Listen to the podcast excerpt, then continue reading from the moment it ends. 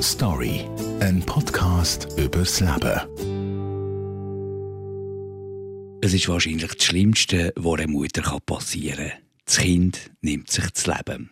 Das ist die Geschichte von Renate. Ihr Sohn Kilian hat mit 29 Suizid gemacht. Wie übersteht der Mutter den Tod vom eigenen Kind? Um das geht es in diesem Podcast. Im Hintergrund hören wir den Stefan. Er war der beste Freund von Kilian.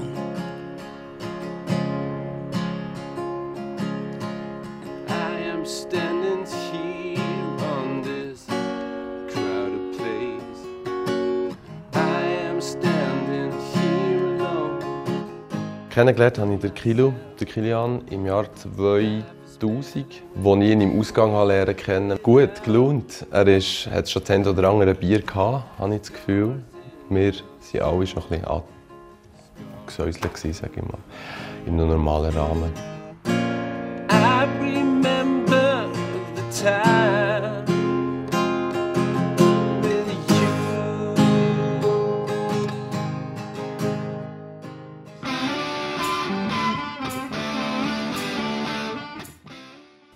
Vorwiegend Musik gemacht, sind zusammen in Ausgang, sind miteinander fort, sind zu tun gewesen, sind irgendwie halt miteinander, wir haben miteinander Zeit verbracht. Kilo hat eine Rolle gespielt in der Band, hat die Rolle vom Lockeren in der Band gehabt, von dem, wo alles leicht und ja, locker funktioniert, wo, wo es einfach macht, mhm.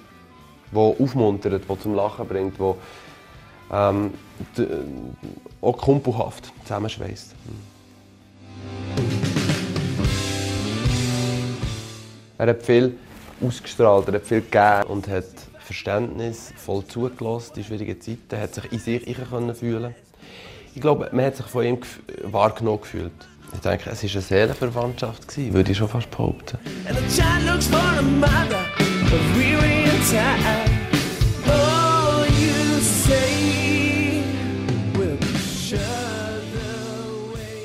Die Mami von Kilian Renald steht am Grab von ihrem Sohn und zündet eine Kerze an.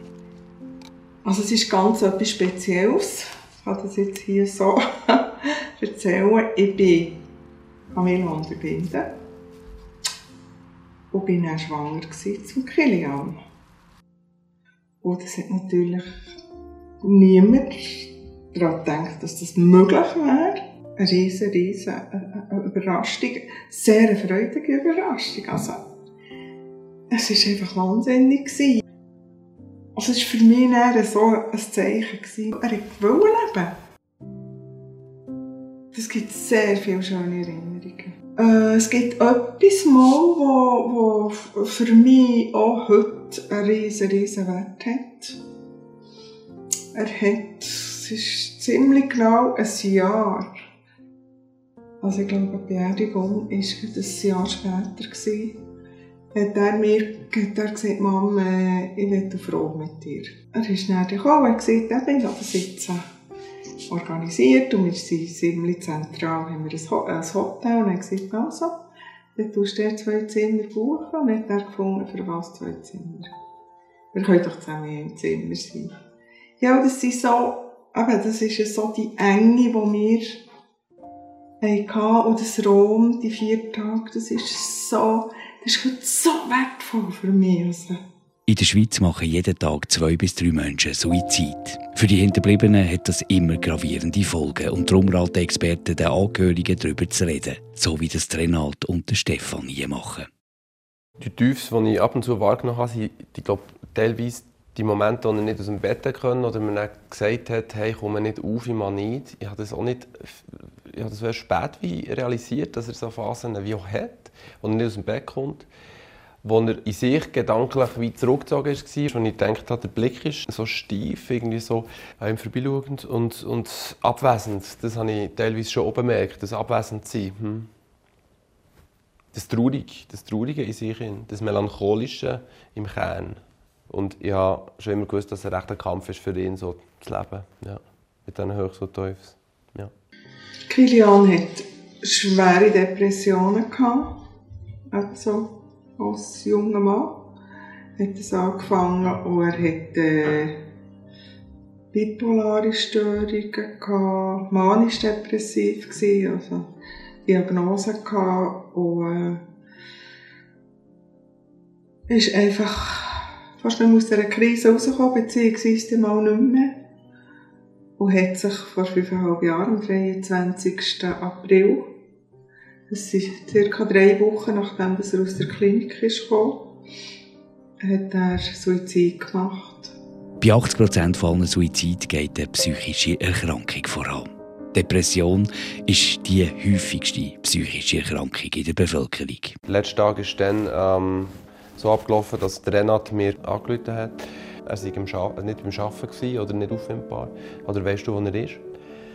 Und ich habe gesagt, ja, ich habe mit geschrieben vor 10 Minuten. Also ich wirklich vorher habe ich ihm ein SMS geschrieben und, und, und mit ihm etwas machen unternehmen. Und habe dann ähm, gedacht, ja, wir machen uns einen schönen Tag, ich habe frei. Gehabt. Dann ist nichts zurückgekommen von diesen SMS. Und äh, eben Renat haben wir angerufen und hat gesagt, ja komm, wir gehen noch suchen. Hm, irgendwo muss er sein. Dann bin ich halt mal irgendwo Richtung Spital, Richtung Thun, Richtung dort, wo, wo wir uns befunden haben, äh, in Thun meistens. Und habe ihn getroffen, habe aber dann regen Kontakt mit der, mit der Renate, habe, einander telefoniert. Ja, dann bin ich hier zu gefahren.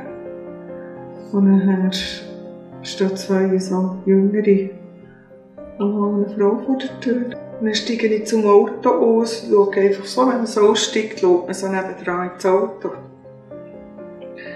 Ist auf dem Armaturenbrett ist einfach so ein, so ein Tafel, die Polizei. Dann schaue ich nochmal die zwei an. Dann sind sie auch hier, sie so als Polizeiring drauf gehabt. Dann sagt, sie zu sie ist die Mutter von Kilian. Und dann glaubt er dort an, nur ein Brüllen. Sie sind dann mit mir rein. Haben mir gesagt, was passiert ist. Und dann habe ich gesagt, ich muss zunehmen, ich muss zunehmen. Sie hat gesagt, nein, ich kann nicht mehr. Ich bin kurz darauf an, das Telefon gekommen. Dann ist Trainer am Telefon, völlig emotionell aufgelöst. Mit Tränen. Und ich wusste, ja, jetzt ist, jetzt ist klar, jetzt ist er, jetzt ist er tot. Ja. Er ist schnell auf einen Zug. Und zwar so, dass, dass, er, hat, dass er nicht überleben konnte. Pro Jahr gibt es auf dem Schienennetz von den SBB durchschnittlich 115 Suizide. Die SBB haben einen Massnahmenplan zur Prävention von Schienensuizid umgesetzt. Ich habe ich habe ihn verstanden. In diesem Leiden, in diesem Wahnsinnsleiden, in diesem Schmerz, den er schon so lange gelebt hat. Ich habe ihn verstanden. Aber es geht irgendwie nicht. Es ist geht irgendwie nicht. Aber einfach, ich habe den Schmerz, den ich hatte, das ist jetzt ins Unermessliche gegangen. Ich habe ihn vermisst. An allen Ecken. Wahrscheinlich tausend Sachen gefühlt. Eine Leere. So, ähm, so Scheiße, nein, oder? Das kann jetzt nicht sein. Dass du jetzt irgendwie. Dass du, du bist jetzt da. Oder? Nein, das geht jetzt gar nicht. So das. Eine völlige Überforderung mit der Situation. Die brutale Art. Wie, wie geht das? Wie, wie kann man diesen Weg gehen? Wie kann so einen Weg gehen und zu wissen, was, was, was, ich, was ich jetzt machen Dann, wo das passiert ist, wenn ich nicht Kinder hatte, Also das habe ich einfach nicht, sage ich jetzt. Aber ich, ob ich es gemacht habe, ist ja etwas ganz anderes, aber ich wäre mit.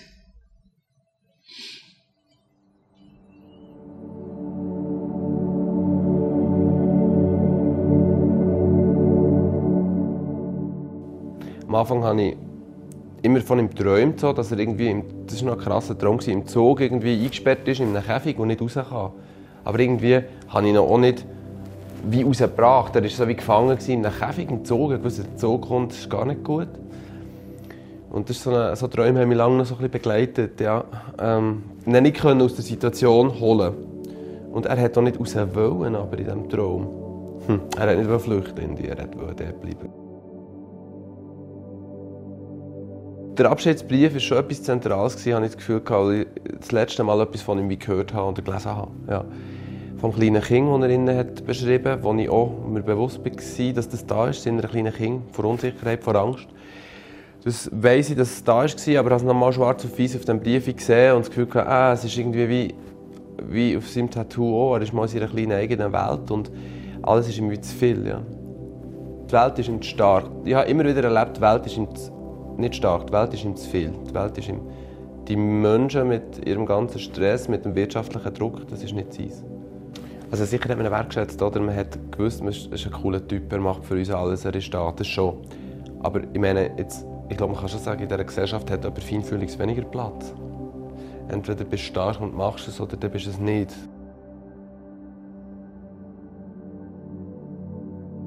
Ja, dann immer wieder gerannt, lang gerannt und lang traurig gewesen. Das war gut, gewesen, aber es war so für mich auch. Gewesen. Ja, habe ich es wie gebraucht, so, für mich das so ein bisschen zu verarbeiten. Irgendwann ist mal Fondue gegessen daheim und habe sein Bild aus dem, vom Boden auf den Tisch gestellt und habe mit ihm Fondue gegessen.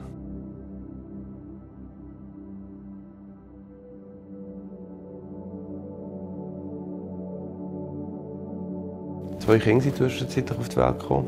Er hat die leider nicht lernen kennen, was ich sehr schade finde. Extrem schade. Unser Sohn hat, hat als zweiten Namen Kilian, genau. Das war uns noch wichtig, dass er so weiterlebt. So, dass es weitergeht mit, mit, mit seiner Geschichte oder schon nur mit seinem Namen so weiterläuft. Ja. Wir erzählen noch von ihm, ja. Wir gehen zusammen auf das Grab. Der Sommer ist gegen Schmetterling ganz so einen, einen, farbigen, bunten, wirklich so schwarz-orange, jeden Tag gekommen. Er war jeden Tag da und hin und her geflogen und nach wieder Blumen. Das sind für mich so Zeichen und die brauche ich nicht. Sonst könnte ich, glaube ich, nicht überleben.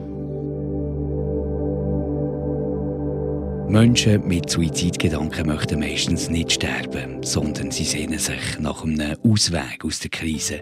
Sie suchen nach Ruhe und Frieden.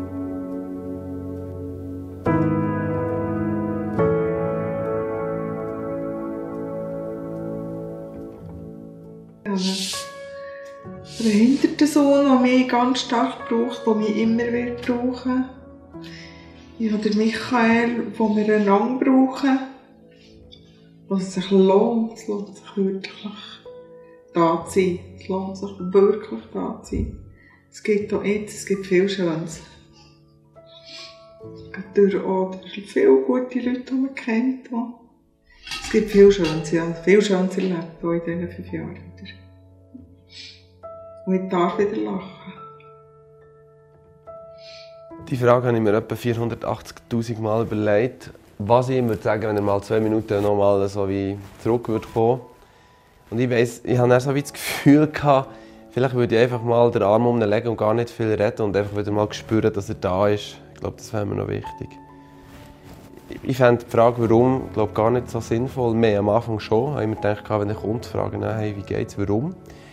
Aber nein, ich glaube, wenn er dankbar, dass du cool, hey, bist wieder da, cool, dich wieder zu sehen und zu spüren, ah, jemand schaut mir wieder mal tief ins Herz und ich gehe mal, weil wir uns wirklich gut verstanden haben. Ja. So, die Intensivität zu spüren, wäre, glaube das, was ich mir am ernsten mitteilen möchte, wenn er wieder da wäre. Hm.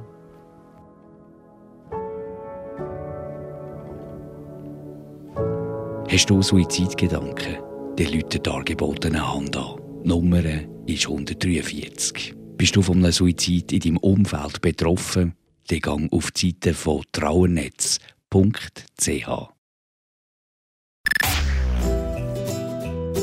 Story, ein Podcast übers Leben.